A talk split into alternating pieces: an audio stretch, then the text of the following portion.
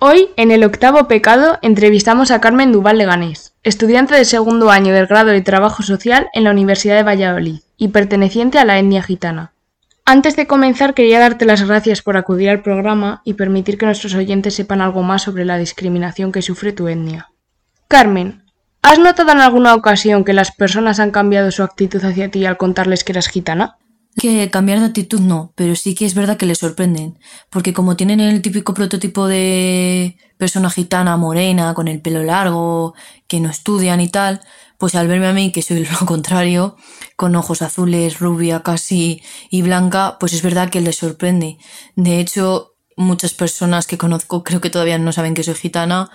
¿Y cómo has reaccionado? Pues yo reacciono bien, porque como siempre me ha pasado, y la verdad es que me gusta ese choque, porque aquí demuestro que la sociedad está muy confundida con las minorías. ¿Por qué crees que se tienen tantos prejuicios sobre tu etnia? Yo creo que se tienen muchos prejuicios porque se nos generaliza mucho. Si tienes algún conflicto con una persona gitana, ya todos somos iguales. Es decir, se nos mete todos en el mismo, en el mismo saco, y no debe ser así, porque hay muchos tipos de personas gitanas como hay gitanos en el mundo.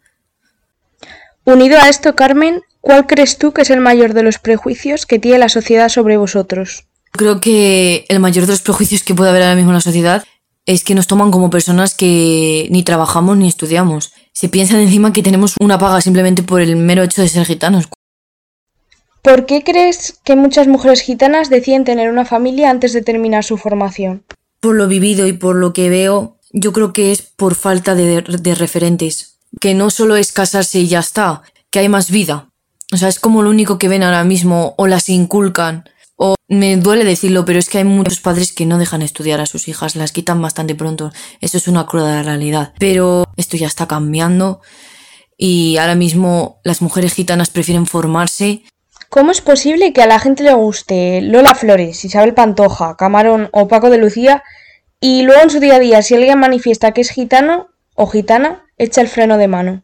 Pues buena pregunta, la verdad. Pero no sé, yo creo que este conflicto va relacionado más con el género del flamenco, que no se sabe de dónde viene, si hay más aportación personas gitanas que andaluzas.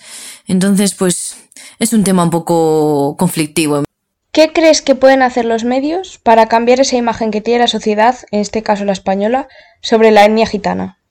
Creo que lo que deben hacer los medios, y no solo ellos, sino también las cadenas de televisión, que ni nos pongan de imagen que solo estamos de fiesta, que nos hagan reality shows o documentales como por ejemplo Palabra de Gitano o Jason King porque no nos representan para nada. Y luego se piensan que somos así y no. Y el tema de las noticias, o que se nos ponen muy conflictivos, o que solo estamos actuando, o mismamente en callejeros viajeros. No, lo que simplemente tienen que hacer es normalizarnos. Pues hasta aquí la entrevista. Muchísimas gracias por acercar este tema a nuestros oyentes, Carmen. Ha sido un placer tenerte con nosotros.